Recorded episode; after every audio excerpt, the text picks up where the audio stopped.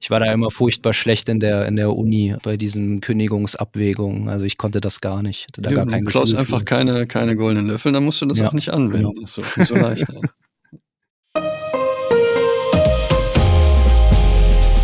Hallo, herzlich willkommen zum Datenschutz Talk, Ihrem Podcast für die Themen Datenschutz und Informationssicherheit.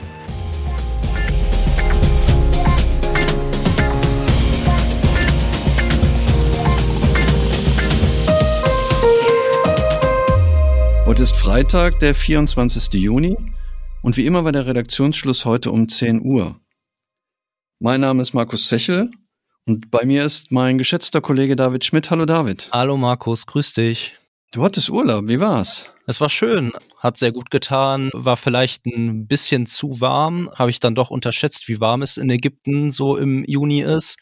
Also die eingepackten Tennisschläger sind dann doch nicht zum Einsatz gekommen, ähm, aber es war trotzdem sehr schön. Ja, du hattest im, im Datenschutzwohnzimmer davon berichtet. Steffen hatte ja gefragt, was so unsere Urlaubswünsche sind. Freut mich, dass dir der Urlaub gefallen hat. Danke, Markus. Wie oft in den letzten Wochen haben die Kolleginnen und Kollegen aus der Redaktion einiges für uns zusammengestellt. Und ähm, was hast du dir Spannendes rausgepickt, David? Auf meinen digitalen Zettel hat es heute geschafft, eine Datenschutzänderung bei TikTok dann die äh, Pläne im Vereinigten Königreich zur Datenschutzreform. Ich habe außerdem etwas mitgebracht zum EU-weiten Abgleich von DNA-Daten. Dann ähm, habe ich einen O-Ton mitgebracht von unserem lieben Kollegen Heiko, der beim Arbeitskreis Datenschutz der Bitkom in Berlin war und ja berichtet, worüber dort Interessantes gesprochen wurde. Dann hat sich der EuGH mit dem Kündigungsschutz für den Datenschutzbeauftragten befasst. Darüber möchte ich kurz berichten.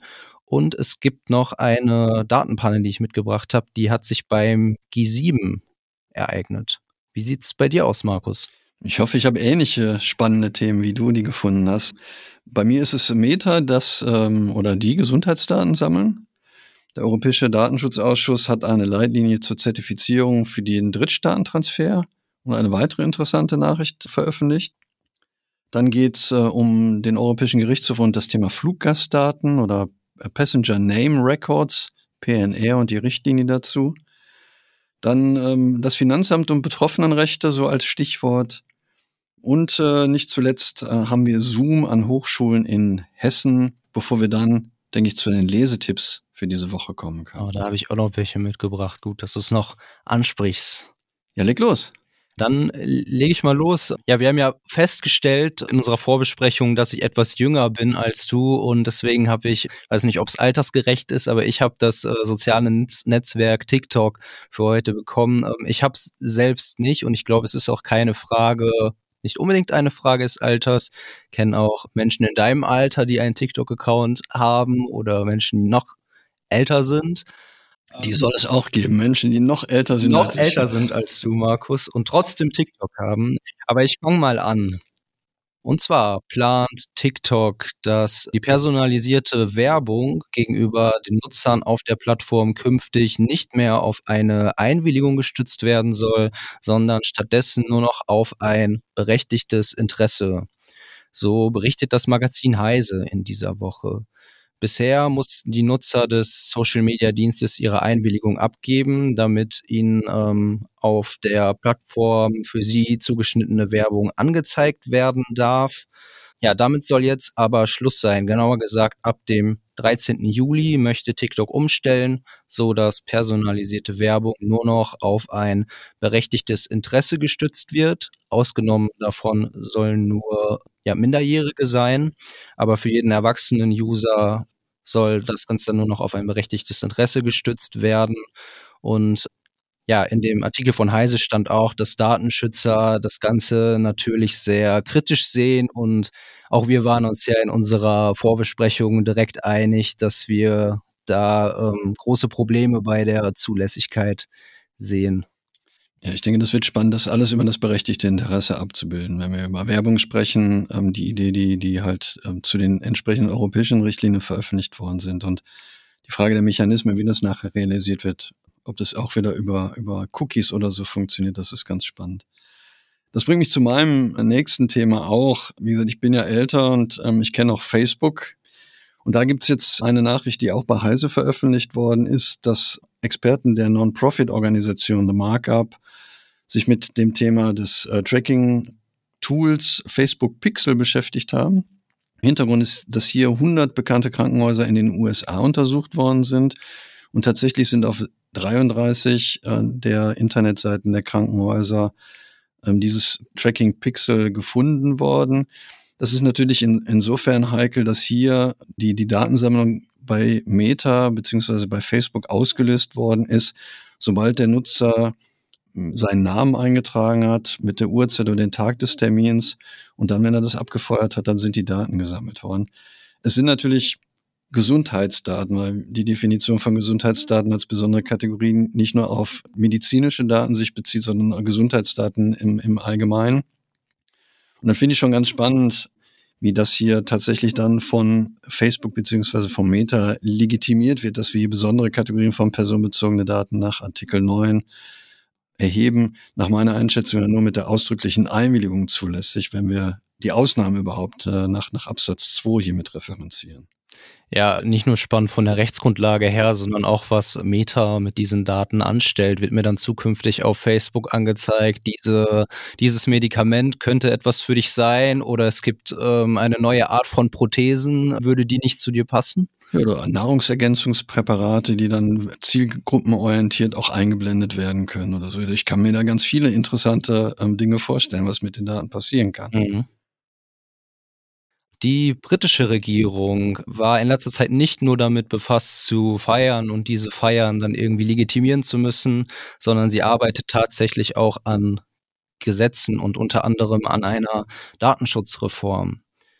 Aktuelle Pläne hierfür zeigen, dass mit dem sogenannten Data Reform Bill ähm, unter anderem auch Cookie-Banner im Internet verschwinden sollen oder zumindest deutlich reduziert werden sollen. Ähm, an sich, glaube ich, eine Sache, die wir erstmal gut finden würden, ähm, aber es kommt natürlich darauf an, zu welchem Preis. Und hier möchte man sich in äh, UK auf Opt-out Modelle einlassen. Das heißt, die Einwilligung in das Setzen von Cookies soll dann nicht mehr aktiv abgefragt werden, sondern ähm, ja auf Wunsch des Nutzers entweder auf einer Webseite oder favorisierterweise äh, in den Browser-Einstellungen angepasst werden können. Ja, Markus, ich denke, wenn das Ganze so umgesetzt wird, wie sich das hier liest, dann entfernt sich ja das Vereinigte Königreich äh, durchaus noch weiter von der EU-Rechtsprechung und von der EU-Regulatorik, was sich dann natürlich auch auf den geltenden Angemessenheitsbeschluss auswirken wird. Aber ich glaube, du hast äh, eine andere Idee oder eine andere Lösung, wie Unternehmen im Vereinigten Königreich trotzdem ein angemessenes Schutzniveau nachweisen könnten. Ja, ich hoffe, dass wir soweit nicht kommen. Tatsächlich hat aber der Europäische Datenschutzausschuss jetzt Leitlinien veröffentlicht, wo es um das Thema der Zertifizierung für die Übertragung in Drittländern geht. Also ähm, ein neues Instrument, was mit der Einführung der Datenschutzgrundverordnung etabliert worden ist. Grundlage dafür ist der Artikel 46 Absatz 2 Buchstabe F. Und hiermit hat man dann die Möglichkeit, äh, tatsächlich auch neben den Standarddatenschutzklauseln und dem Angemessenheitsbeschluss ähm, personenbezogene Daten in Drittländer zu transferieren. Der stellvertretende Vorsitzende des Europäischen Datenschutzausschusses hat dazu gesagt, dass diese Leitlinien nach seiner Auffassung bahnbrechend sind, da sie die allererste praktische Anleitung zur Zertifizierung als Instrument für die Übermittlung bieten. Ein neues Übermittlungsinstrument eben, wie ich schon gesagt habe, das durch die Datenschutzgrundverordnung eingeführt worden ist. Die Leitlinien sind dann in der Konsultation bis Ende September diesen Jahres und da, David, bist du natürlich auch wie immer herzlich eingeladen, dich daran zu beteiligen, an der öffentlichen Konsultation. Den Senf dazu zu geben, wie man so schön sagen. Eine, eine weitere interessante Nachricht, die in diesem Zusammenhang mit veröffentlicht worden ist, die, ähm, der Europäische Datenschutzausschuss hat hier auch eine Streitbeilegungsentscheidung gefällt auf Grundlage von Artikel 65. Hintergrund ist hier, dass die französische Aufsicht als federführende Aufsichtsbehörde in Bezug auf Arcor eine Entscheidung erlassen hat. Ähm, und eine der betroffenen Aufsichtsbehörden war mit der Entscheidung ähm, der französischen Kolleginnen und Kollegen nicht einverstanden. Und hier hat jetzt der Europäische Datenschutzausschuss eine verbindliche Entscheidung erlassen. Hintergrund dieser Beschwerde unter anderem von Arcor war, dass hier nicht berücksichtigt worden ist der Widerspruchsrecht bei Werbebotschaften. Das war so der Hintergrund insgesamt. Und leider ist diese Entscheidung oder diese verbindliche Regelung noch nicht veröffentlicht, weil das Ganze im Moment noch übersetzt wird. Aber kann ich nur schon mal empfehlen, beim EDPB, beim Europäischen Datenschutzausschuss, auf der Webseite ein offenes Auge zu halten. Und wir werden bestimmt in einer der nächsten Ausgaben darüber berichten. Auf jeden Fall, sobald es da ein Update gibt. Um die Übermittlung von Daten geht es im weitesten Sinne zumindest auch in meiner nächsten Nachricht. Hier aber um die ähm, Übermittlung von Daten innerhalb der EU und zwar zwischen ähm, den Strafverfolgungsbehörden der Mitgliedstaaten. Der Austausch von biometrischen Daten soll nämlich deutlich erleichtert werden, so zumindest ein aktueller Vorschlag der EU-Kommission. Bisher ist dieser Austausch durch den Prümer-Vertrag geregelt und dieser Vertrag bestimmt die Rahmenbedingungen für den Austausch unter anderem von Gen, Fingerabdruck und Fahrzeugregisterdaten innerhalb der EU. Dieser soll jetzt auf weitere Datenkategorien, nämlich Gesichtsbilder, Führerscheindaten und Akten von Verdächtigen sowie zu überführten Straftätern erweitert werden. Und äh, gleichzeitig sollen auch die Rahmenbedingungen etwas aufgelockert werden, so dass diese Daten einfacher und automatisiert zwischen den verschiedenen Strafverfolgungsbehörden ausgetauscht werden können. Die Mitgliedsländer halten damit an ihrer Linie fest, die auf einem automatisierten EU-Abgleich e von DNA-Profilen der Polizeibehörden der einzelnen Staaten untereinander sowie auch bei Europol abzielen. Aufhorchen lässt an dem Vorhaben auch, dass für den Austausch in Zukunft nicht mehr dieselben Garantien und Sicherheit, Sicherheiten gelten müssen, die für ähnliche Abfragen nach dem nationalen Recht erforderlich wären, sondern der Austausch soll nur noch im Einklang mit dem nationalen Recht des Ersuchenden ja, durchgeführt werden dürfen. Also eine klare Aufweichung von der Formulierung her und ähm, so wie ich es verstehe, vor allem von den technischen Aspekten her, wie diese Daten gesichert werden. Ja, ähm, beim Arbeitskreis Bitkom ähm, zum Thema Datenschutz ging es auch um das ein oder andere europäische Vorhaben und dort, wie schon angekündigt, war unser Kollege Heiko und hat mal zusammengefasst, was denn dort für spannende Themen besprochen wurden. Heiko, leg mal los. Hallo zusammen.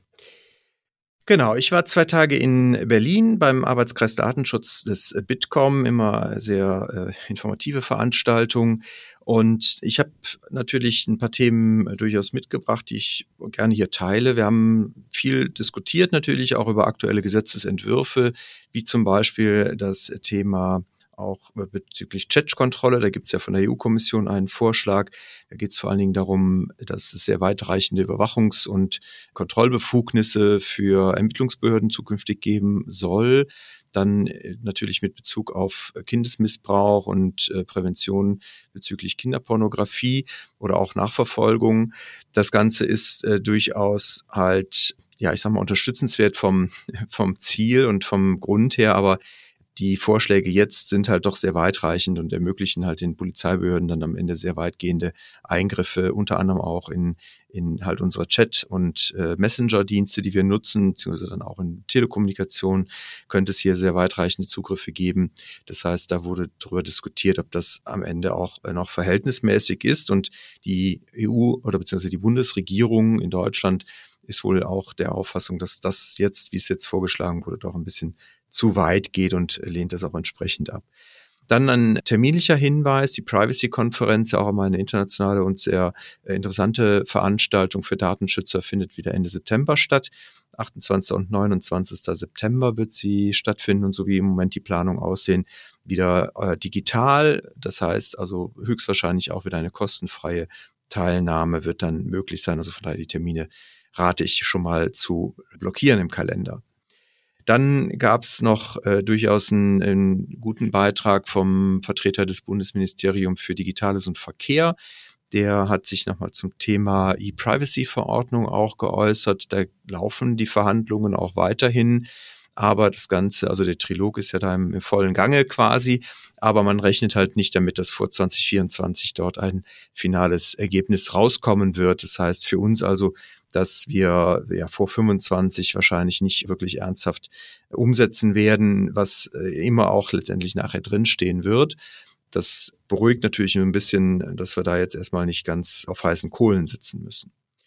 Data Act war nochmal ein Thema, auch ein, ein, Feld, was jetzt ja nicht direkt unbedingt nur personenbezogene Daten betrifft, aber halt auch. Das äh, ist vielleicht auch nochmal wichtig zu wissen, dass halt der Data Act als solches durchaus auch Einfluss nehmen kann auf die Fahr, ja, auf den Umgang und die Regelungen mit personenbezogenen Daten. Ja, das ist vielleicht in aller Kürze. Ich hoffe, es ist ein bisschen was für jeden dabei und dann äh, wünsche ich euch noch viel Erfolg hier. Bis später. Ja, danke Heiko für den Einblick in die Arbeit des Arbeitskreises Datenschutz beim Bitkom.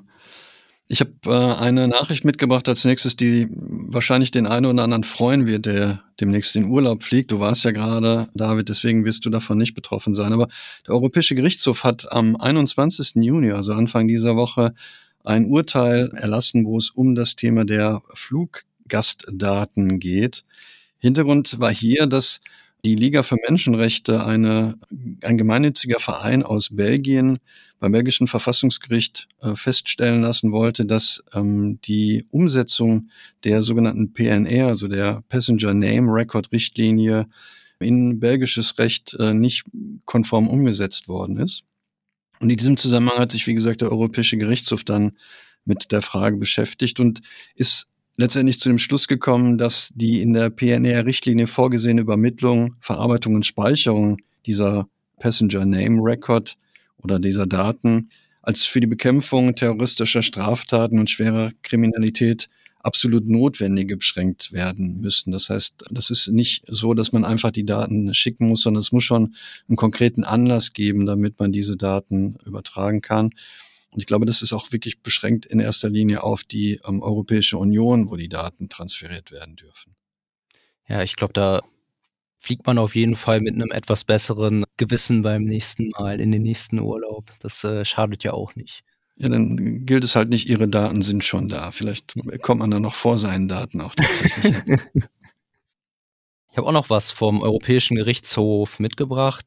Dieser hat sich mit dem Kündigungsschutz von Datenschutzbeauftragten gemäß dem Bundesdatenschutzgesetz hier in Deutschland auseinandergesetzt. Nach Paragraph 6 Absatz 4 Bundesdatenschutzgesetz darf ja ein Datenschutzbeauftragter hierzulande nur aus wichtigem Grund gekündigt werden. Dabei handelt es sich um eine Präzisierung des Artikel 38 Absatz 3 Satz 2 der Datenschutzgrundverordnung wonach der Datenschutzbeauftragte von dem Verantwortlichen wegen der Erfüllung seiner Aufgaben nicht abberufen oder benachteiligt werden darf. Ähm, in dem zugrunde liegenden Fall hatte ein Unternehmen seinen Datenschutzbeauftragten aufgrund einer Umstrukturierung entlassen. Man hatte sich also dazu entschieden, fortan keinen internen Datenschutzbeauftragten mehr zu beschäftigen, sondern auf einen ähm, externen umzustellen und diesen benennen zu lassen. Ähm, ja, der entlassene Datenschutzbeauftragte hat sich dann aber auf seinen Kündigungsschutz aus dem Bundesdatenschutzgesetz berufen und sich gewehrt. Das Ganze landete dann vor dem Bundesarbeitsgericht, welches schließlich den EuGH fragte, ob denn die nationale Regelung des BDSG überhaupt im Einklang mit der DSGVO und dem Europarecht steht. Und hier hat sich der EuGH ja ziemlich schnell festgelegt, dass dies der Fall ist. Artikel 38 Absatz 3 Satz 2 der DSGVO sei nämlich dahingehend auszulegen, dass eine nationale Regelung geschaffen werden darf, die eine Kündigung des Datenschutzbeauftragten nur aus schwerwiegenden Gründen vorsieht. Und ähm, das Ganze darf sich auch grundsätzlich auf das Arbeitsverhältnis erstrecken. Die Entlassung muss also nicht mit der Wahrnehmung oder unzureichenden Wahrnehmung der Aufgaben des Datenschutzbeauftragten äh, in seinem Arbeitsverhältnis befassen, sondern ähm, auch wenn ja die Kündigung aus anderen Gründen wie hier einer Umstrukturierung stattfindet, greift dieser Kündigungsschutz. Es freut mich für die äh, Datenschutzbeauftragten natürlich und auch für den deutschen Gesetzgeber, dass die Regelung im BDSG Bestand hat und nicht wie damals, als man die Schweiz den äh, sicheren äh, oder den, den Mitgliedstaaten der Europäischen Union des Wirtschaftsraums gleichstellen wollte und das dann ja durch das zweite Datenschutzanpassungs- und Umsetzungsgesetz findet zurückgenommen worden ist. Also finde ich gut, dass es hier Bestand hat und dass man strengere Regeln auch tatsächlich als nationaler Gesetzgeber festlegen kann. Auf jeden Fall. Äh, gleichwohl gilt natürlich keine Narrenfreiheit. Ähm, also auch der Datenschutzbeauftragte darf entlassen werden, wenn er den goldenen Löffel stiehlt. Genau, der alte 626, also aus gewichtigem Grund kann dann äh, gekündigt werden. Klar, also goldene Löffel sollte man keine klauen. Vielleicht reichen ja auch. Ich war da immer furchtbar schlecht in der, in der Uni bei diesen Kündigungsabwägungen. Also ich konnte das gar nicht. Hatte da ja, gar kein du klaust einfach keine, keine goldenen Löffel, dann musst du das ja, auch nicht anwenden. Genau. So, so leicht. Kommen wir vom, vom Europäischen Gerichtshof zu ein bisschen, bisschen kleineren Gerichtshöfen. Der, das Finanzgericht in Berlin-Brandenburg hat äh, schon am 26. Januar eine Entscheidung gefällt, aber das ist ja sozusagen ein, ein Steckenpferd von mir, wenn es um das Thema Auskunftsrechte geht. Deswegen wollte ich das auch hier nochmal behandelt wissen. Hintergrund ist hier, dass die Ehefrau des Klägers eine, eine Betriebsprüfung hatte. Und hier ging es um, um die Einkünfte aus selbstständiger Arbeit. Und der Kläger hat dann beim Finanzamt Auskunft verlangt über die Daten. Und das Finanzamt hat natürlich erstmal gesagt, äh, halt, stopp Du bist ja äh, gar nicht äh, die Person, sondern du bist ja ein anderer. Und nichtsdestotrotz hat der Kläger dann aber gesagt, dass Art und Weise der äh, und Umfang der Erhebung von personenbezogenen Daten durch das Finanzamt ihn halt in seinen Persönlichkeitsrechten beeinträchtigen will, insbesondere wenn er nicht in der Lage wäre, zu wissen, welche Daten über ihn verarbeitet werden. Und ähm, hat dann auch klargestellt, dass seine Rechte auf umfass umfassende Auskunfterteilung und zur Verfügung stellen von Datenkopien sich aus dem Artikel 15 der DSGVO ähm, VO ergeben würden und das, wie er gesagt hat, voraussetzungslos und ohne weitere Begründung zu Lasten des Antragstellers eben ihm der Auskunft, äh, die Auskunft zu erteilen sei. Und er hätte auch den Anspruch auf Datenkopie. Da hat dann, wie gesagt, das Finanzgericht sich mit, mit auseinandergesetzt und ich finde ganz, ganz interessante Leitsätze, eine ganze Menge davon, aber ich möchte nur, nur die für mich spannendsten rausstellen. Also, wie gesagt, das Finanzgericht hat nochmal ähm, festgestellt, dass Auskunftsansprüche bei den Auskunftsverpflichteten ähm, dann nicht bestehen, wenn die große Menge verarbeitet werden, also zumindest nicht voraussetzungslos, sondern dann hier ein Begründungszwang bestehen würde und die Auskünfte müssten halt spezifiziert werden, die man erteilt haben möchte. Dann ist ein Auskunftsverlangen, was äh, jedwede Art von Daten über einen Zeitraum von mehr als 50 Jahren betrifft, exzessiv. Also hier haben wir endlich mal eine Klarstellung, was dieser Begriff der Exzessivität meint. Ähm, und dann könne man tatsächlich als Auskunftsverpflichtete die Auskunft verweigern. Auch das ist ganz schön. Also sagen Sie mir alles, was Sie über mich gespeichert haben. Wäre ich vorsichtig mit so einer pauschalen Aussage. Und was auch ganz wichtig ist, dass man hier keinen Anspruch auf zur Verfügungstellung von Daten, ähm, von Akten doppeln hat. Das finde ich auch nochmal eine schöne Klarstellung. Ich meine, das ist unsere Auffassung ja eh, dass der Absatz 3 hier die Kopie von Daten nicht meint, dass man wirklich eine physische Kopie ähm, der Originalunterlage bekommt, sondern dass im Prinzip nur eine inhaltliche Wiedergabe der personenbezogenen Daten sein muss. Ja, leider sehen das ja nicht alle Behörden und Gerichte so. Ähm, ich glaube, die Leitsätze hier würde ich alle unterschreiben, aber in letzter Zeit gab es da ja viele wilde Urteile und Meinungen zu. Mal schauen, in welche Richtung sich das entwickelt. Ich habe das Gefühl, es kippt immer eher in die eine und dann aber wieder in die andere und ich kann es noch nicht so richtig voraussehen. Ich denke, dass wir da noch Nachrichten zum Europäischen Gerichtshof für haben für den Podcast in, in nächster Zeit, was genau diese Fragen betrifft. Da gehe ich doch von aus. In Kürze treffen sich auf dem Schloss Elmau ähm, in der Nähe von Garmisch, von Garmisch-Partenkirchen die äh, Vertreterinnen und Vertreter der G7-Staaten. Jetzt sind geheime Polizeiakten durch ein Datenleak zum zu einem vergangenen Treffen auf äh, Schloss Elmau von 2015 aufgetaucht. Dort geht es um den ähm, ja, Polizeieinsatz ähm, drumherum, der dieses Treffen eben gesichert hat. Insgesamt wurden mehrere hundert Seiten geleakt.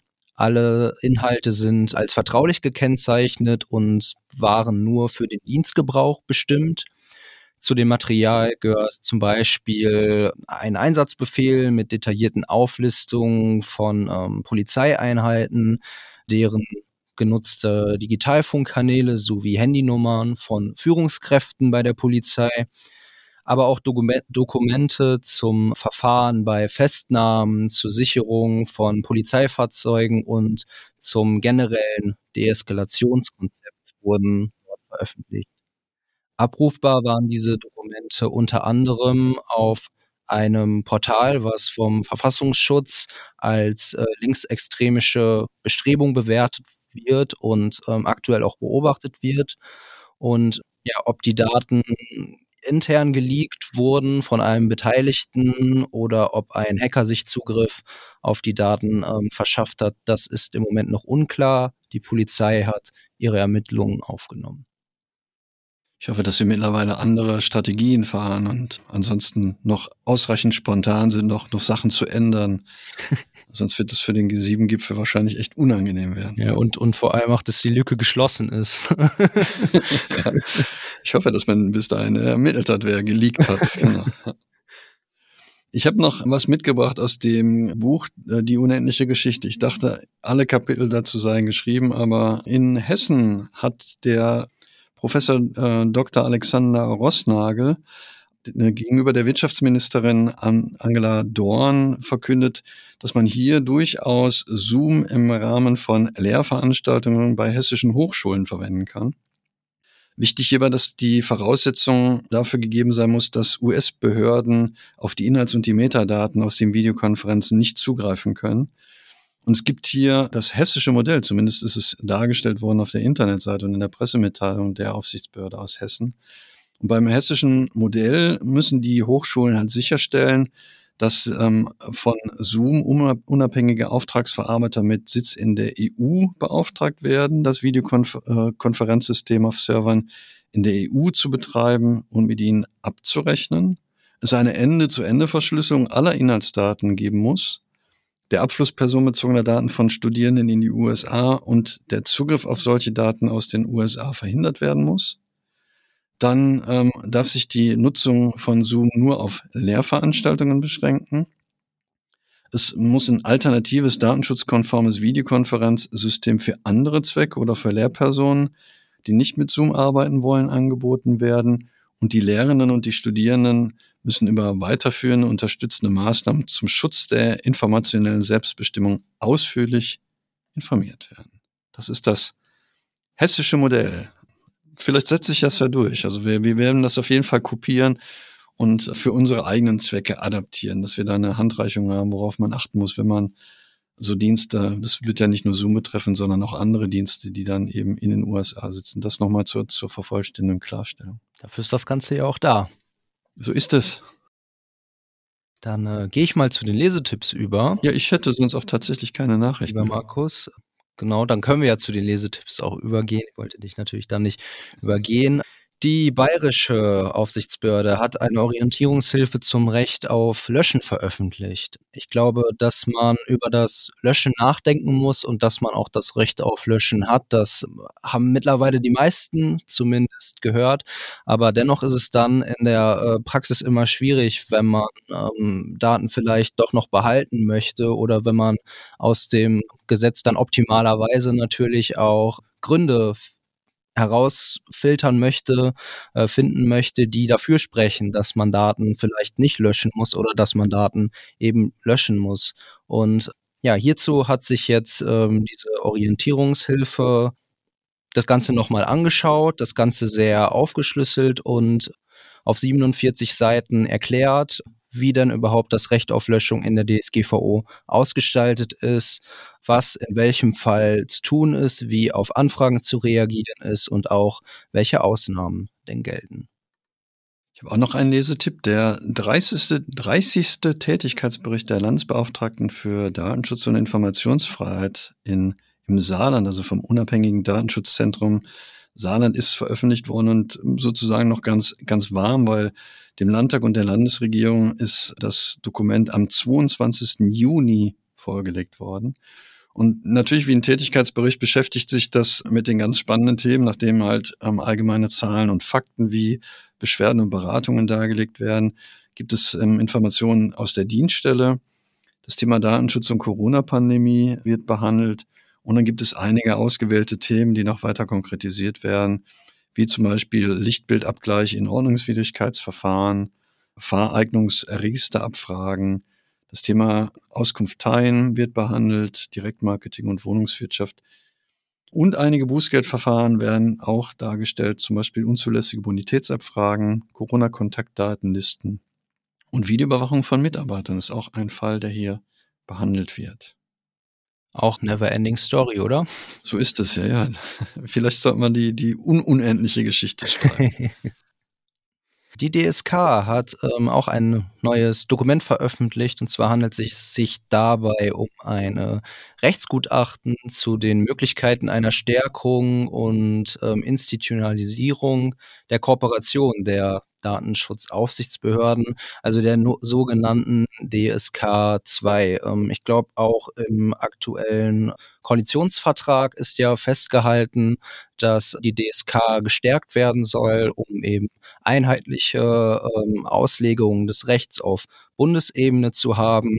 Und äh, die Idee soll auch sein, dass die DSK ja verbindliche Beschlüsse ausgeben kann, im Moment ist es ja noch so, dass wir ja ähm, diese Tätigkeitsberichte haben, die Orientierungshilfen aus 16 verschiedenen Ländern und dann betreibt man immer so ein bisschen Cherry-Picking, was einen am besten passt. Man schaut erstmal, in welchem Bundesland man denn sitzt als Verantwortlicher und was die eigene Behörde darüber denkt. Und danach denkt man dann gegebenenfalls darüber nach, ob man nicht vielleicht in ein anderes Bundesland auswandern möchte, ähm, wo das Ganze eher den eigenen Vorstellungen entspricht.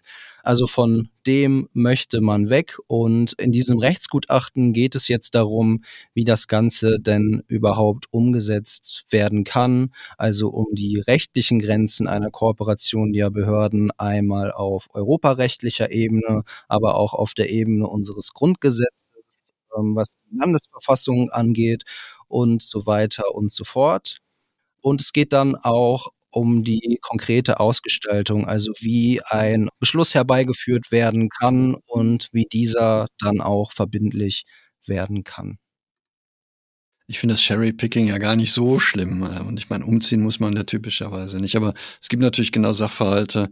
Ich erinnere mich an diese Microsoft äh, 365-Geschichte, wo einige Aufsichtsbehörden eben das Papier nicht unterzeichnen wollen, sondern sich dann mhm. verweigert haben. Da wird es natürlich dann unangenehm wie man seine eigene Rechtsauffassung ähm, hinbekommt. Deswegen freue ich mich, dass es Überlegungen gibt, da letztendlich dann eine verbindliche Aussage auch von der DSK hinzubekommen. Ja, solange man sich auf gewisse Basics einigen kann und sich dann vielleicht im Detail noch nicht einig ist und ein bisschen weiter diskutiert, das bringt ja auch irgendwo Fortschritt. Das ist, glaube ich, eine gute Sache. Das ist eine gute ja. Idee. Ja, schön. Ähm, das ist ein, positiver Ausblick, also ne? eine gute Sache. Mit, mit dem würde ich auch schließen wollen, David, wenn du sonst nichts anderes mehr hast. Doch nichts Schöneres für ein Ende. Genau.